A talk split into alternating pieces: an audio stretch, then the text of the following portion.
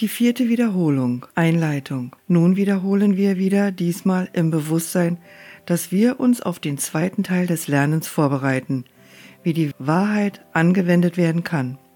Heute wollen wir beginnen, uns auf die Bereitschaft für das zu konzentrieren, was als nächstes folgen wird. Dies ist unser Ziel für diese Wiederholung und die darauffolgenden Lektionen.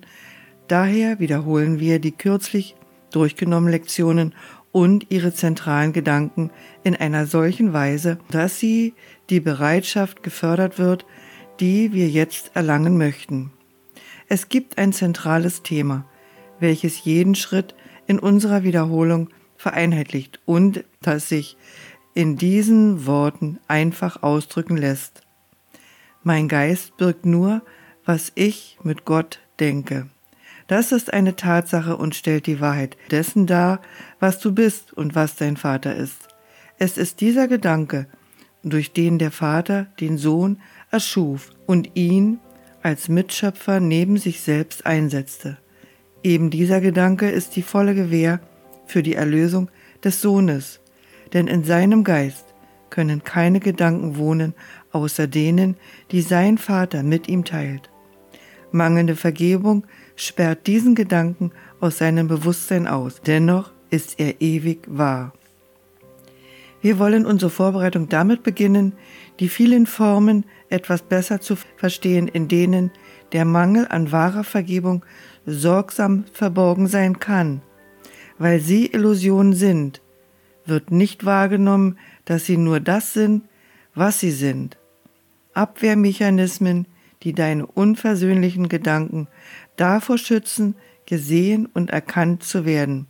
Ihr Zweck ist, dir etwas anderes zu zeigen und die Berichtigung durch Selbsttäuschung abzuhalten, die, die gemacht sind, um an ihren Platz zu treten. Dein Geist jedoch birgt nur das, was du mit Gott denkst. Deine Selbsttäuschung könne nicht an den Platz der Wahrheit treten. Genauso wenig kann ein Kind, das einen Stecken in das Meer wirft, das Kommen und das Gehen der Gezeiten ändern, des Wassers wärmer werden, durch die Sonne den Silberglanz des Mondes auf ihm in der Nacht. So beginnen wir denn jede Übungszeit in dieser Wiederholung damit, unseren Geist darauf vorzubereiten, die Lektionen, die wir lesen, zu verstehen und die Bedeutung zu sehen, die sie uns anbieten. Beginne jeden Tag mit einer Zeit, die du der Vorbereitung deines Geistes widmest, das zu lernen, was dir jeder Gedanke, den du an jenem Tag wiederholen wirst, in Freiheit und in Frieden bieten kann.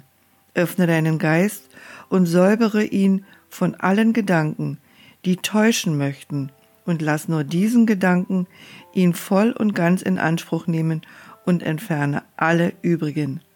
Mein Geist birgt nur, was ich mit Gott denke.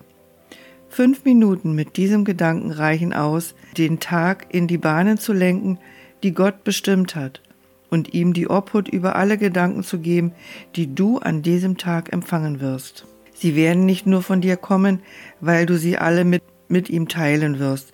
So wird jeder dir die Botschaft seiner Liebe bringen und ihm Botschaften der deinen zurückbringen. Und Kommunion wird dein sein, mit dem Herrn der Heerscharen, wie er selbst es haben wollte, und wie seine eigene Vervollständigung sich mit ihm verbindet, so wird er sich mit dir verbinden, der du vollständig bist, wenn du dich mit ihm vereinst und er sich mit dir.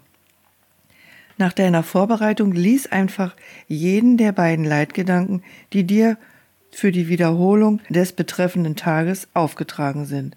Schließ dann deine Augen und sage sie dir langsam vor. Da ist jetzt keine Eile, denn du nutzt die Zeit für jenen Zweck, der ihr bestimmt war.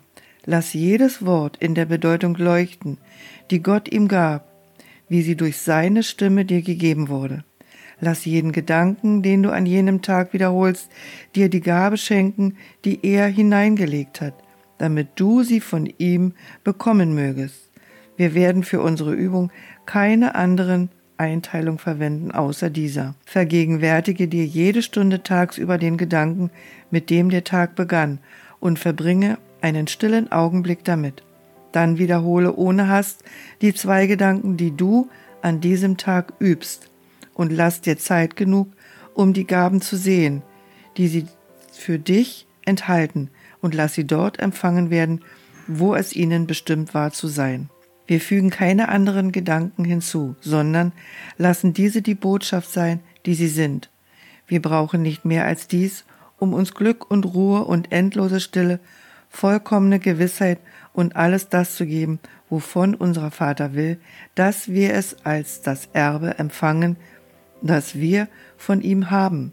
An jedem Tag, an dem wir üben, schließen wir so, wie wir begonnen haben, indem wir zuerst den Gedanken wiederholen, der den Tag zu einer besonderen Zeit des Segens und des Glücks für uns gemacht und durch unsere Treue die Welt von der Dunkelheit dem Licht zurückerstattet hat, vom Gram der Freude, vom Schmerz dem Frieden und von der Sünde der Heiligkeit.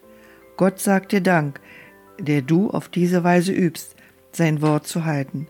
Und indem du deinen Geist, bevor du schlafen gehst, nochmals den Leitgedanken für den Tag hingibst, umgibt dich seine Dankbarkeit in jenem Frieden, in dem er will, dass du auf immer sein sollst und auf den du jetzt lernst, dein Erbe wieder in Anspruch zu nehmen. Lektion 141 aus dem Übungsbuch Ein Kurs in Wundern. Der heutige Leitgedanke lautet, mein Geist birgt nur, was ich mit Gott denke. Wir wiederholen den Leitgedanken aus der Lektion 121, Vergebung ist der Schlüssel zum Glück. Und den Leitgedanken aus der Lektion 122, Vergebung bietet alles, was ich will. Folge nun den Empfehlungen des Übens am Tage aus der Einleitung